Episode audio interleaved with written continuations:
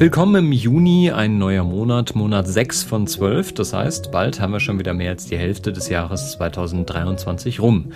Mehr als die Hälfte der Woche haben wir heute schon rum. Es ist Donnerstag, der 1.6. und was heute wichtig wird, das erfahren Sie jetzt hier in den Nachrichten des Tages im FAZ Frühdenker. Heute mit diesen Themen. Die europäischen Staats- und Regierungschefs treffen sich in Moldau. Der Sampling-Streit zwischen Moses Pelham und Kraftwerk geht in eine nächste Runde und Hamburg und Stuttgart kämpfen um einen Platz in der ersten Fußball-Bundesliga. Vorher kommen hier noch in Kürze die Meldungen aus der Nacht. Das US-Repräsentantenhaus billigt Deal im Schuldenstreit. Bundesgesundheitsminister Lauterbach warnt vor unkontrolliertem Krankenhaussterben und der FC Sevilla gewinnt die Europa League. Patrick Schlereth hat die Texte für den Newsletter geschrieben. Ich bin Tobi Alterhänger. Schön, dass Sie mit dabei sind.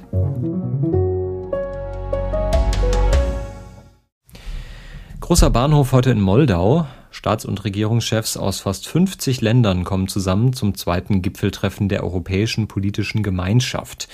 Nur zwei Länder dürfen nicht dabei sein, Russland und Belarus. Aus Sicht der EU soll der Gipfel ein klares Zeichen senden an Kreml-Chef Wladimir Putin, dass sein Land in Europa mittlerweile nahezu vollständig isoliert ist. Die Spitzen der Europäischen Union sind schon seit gestern da. It's wonderful to be back in Chisinau. Indeed, Moldova is uh, this week the political heart of Europe. Also Moldau ist gerade das politische Herz von Europa, sagt Ursula von der Leyen.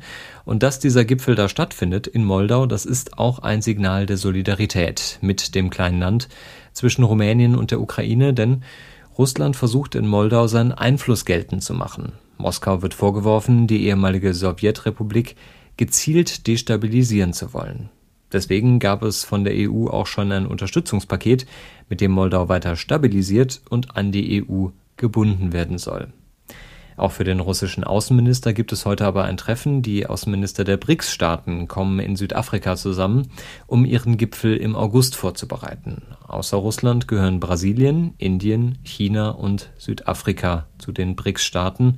Ganz oben auf der Agenda steht da die Frage, ob Länder wie Saudi-Arabien oder Ägypten, die einen Antrag auf Aufnahme in die Gruppe gestellt haben, zugelassen werden sollen. Eine endgültige Entscheidung fällt heute aber nicht. Es ist diplomatische Eiszeit zwischen Moskau und Berlin. Die Bundesregierung hat reagiert auf die russische Beschränkung deutscher Staatsbediensteter. Gestern hat das Auswärtige Amt in Berlin mitgeteilt, die Zustimmung zum Betrieb von vier der fünf in Deutschland betriebenen russischen Generalkonsulate wird entzogen. Das bedeutet, Russland darf in Deutschland in Zukunft nur noch eine Botschaft und ein Generalkonsulat weiter unterhalten. Alle anderen sollen bis zum Ende des Jahres geschlossen werden. Also ich glaube, der Bundeskanzler ist von dieser äh, Entwicklung, das hat sich ja abgezeichnet, die Obergrenze, die die Russland, äh, russische Seite Deutschland gesetzt hat, gibt es seit einigen Wochen die Diskussion darüber. Ähm, insofern haben wir uns eng in der Bundesregierung auch abgesprochen, wie wir darauf reagieren können, was das heißt für unsere Präsenz in Russland und das auch, was reziprok für die russische Präsenz in Deutschland bedeutet. Soweit Regierungssprecher Steffen Hebestreit. Der Auslöser ist klar, seit dem Ukraine-Krieg haben sich die bilateralen Beziehungen zwischen Deutschland und Russland immer weiter verschlechtert. Vor wenigen Tagen hatte Moskau die Zahl der erlaubten deutschen Staatsbediensteten in Russland auf 350 Personen begrenzt. Ein Schritt der Eskalation nennt das ein Sprecher des Auswärtigen Amtes. Gestern Morgen, da haben wir noch gespannt geschaut auf die Entwicklung der Inflation in Deutschland. Inzwischen wissen wir ja, die Inflation ist weiter hoch, aber zumindest mal rückläufig. Auf Jahressicht sank die Rate im Mai nach einer ersten Schätzung des Statistischen Bundesamts auf 6,1 Prozent. Im Vergleich zum April gingen die Preise sogar zurück. Die Teuerung auf Monatssicht lag bei minus 0,1 Prozent. Auch aus anderen Euro-Ländern wurden rückläufige Zahlen gemeldet, zum Beispiel aus Frankreich und Italien. In Spanien sank die Teuerung sogar auf nur 2,9 Prozent, die geringste Rate seit fast zwei Jahren. Die Inflationsdaten für den gesamten Euroraum werden heute veröffentlicht. Sie sind ein wichtiger Faktor für die nächste geldpolitische Entscheidung der Europäischen Zentralbank in zwei Wochen. Weniger Millionen für die Millionäre. Auch die Reichen bekommen die Kursverluste an den Börsen zu spüren. Die Beratungsgesellschaft Capgemini hat ihren World Wealth Report veröffentlicht. Und daraus geht hervor, die Anzahl an Personen mit einem Anlagevermögen von mehr als einer Million Dollar ist um gut drei Prozent zurückgegangen.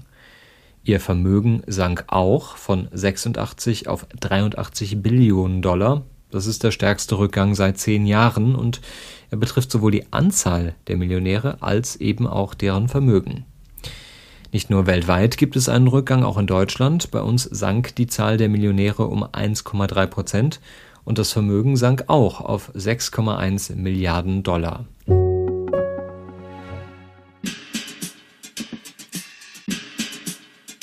Um diese Sequenz geht es. Zwei Sekunden in Dauerschleife, die der Produzent Moses Pelham 1997 unter den Song Nur mir gelegt hat, Interpretin Sabrina Setlur. Und entnommen hat Moses Pelham die zwei Sekunden aus dem Song Metall auf Metall der Gruppe Kraftwerk. Allerdings ohne vorher zu fragen. Die Kraftwerk-Musiker Ralf Hütter und Florian Schneider-Essleben warfen Pelham den Diebstahl geistigen Eigentums vor und klagten auf Schadenersatz und Unterlassung. Dieser Rechtsstreit läuft seit 20 Jahren und die Musikbranche schaut jedes Mal genau hin, denn es werden ja sehr grundsätzliche Fragen verhandelt. Zum Verhältnis von Kunstfreiheit und Urheberschutz und über die Frage, was wäre Hip-Hop ohne das Sampling. Der Streit landete über die Jahre schon am Europäischen Gerichtshof und am Bundesverfassungsgericht. Heute verhandelt abermals der Bundesgerichtshof und das schon zum fünften Mal. In Karlsruhe geht es heute um die inzwischen dritte Entscheidung des Oberlandesgerichts Hamburg von 2022. Das OLG hatte die Schadenersatzklage für den Zeitraum nach dem 7. Juni 2021 abgewiesen, aber Revision zugelassen. Wer spielt in der kommenden Saison in der ersten und wer in der zweiten Bundesliga? Diese Fragen müssen der Hamburger Sportverein und der VfB Stuttgart unter sich ausmachen. Heute zunächst mal im Hinspiel der Relegation und beim HSV war es ja ein dramatisches Wochenende. Mit anderthalb Beinen waren die Hamburger ja schon in der Bundesliga. Nach dem Sieg gegen Sandhausen, die Fans hatten ja sogar schon den Platz gestürmt. Aber am Ende schaffte es doch der FC Heidenheim. Und was sagt Hamburgs Trainer Tim Walter? Klar ist natürlich das Erlebnis, äh, dass man äh, miteinander so äh, am Wochenende erlebt hat, ist natürlich von ganz oben bis ganz unten alles dabei. Es gibt immer Schlimmeres im Leben, sage ich. Ähm, und trotzdem ähm, haben wir uns morgens hier zusammengefunden, haben darüber geredet und jetzt erst recht. Anstoß ist heute um 20.45 Uhr, Sat 1 überträgt. Im Rückspiel am kommenden Montag fällt dann die endgültige Entscheidung. Bessere Karten auf dem Papier hat der VfB Stuttgart. In den vergangenen zehn Relegationsjahren hat sich nämlich neunmal der Bundesligaverein durchgesetzt. Aber der einzige gescheiterte Erstligist war 2019 der VfB Stuttgart. Und kurz noch ein Blick auf ein paar Dinge, die sich im Juni ändern. Die Corona-Warn-App geht in den Ruhestand, ein neues Programm zur Bauförderung kommt und die Fahrgastrechte bei Verspätungen der Bahn werden eingeschränkt. Was sich da genau ändert, das haben wir Ihnen verlinkt in den Show Notes. Erstmal wünsche ich Ihnen jetzt einen guten Start in diesen Donnerstag und wenn Sie mögen, dann hören wir uns morgen wieder hier im FAZ Frühdenker.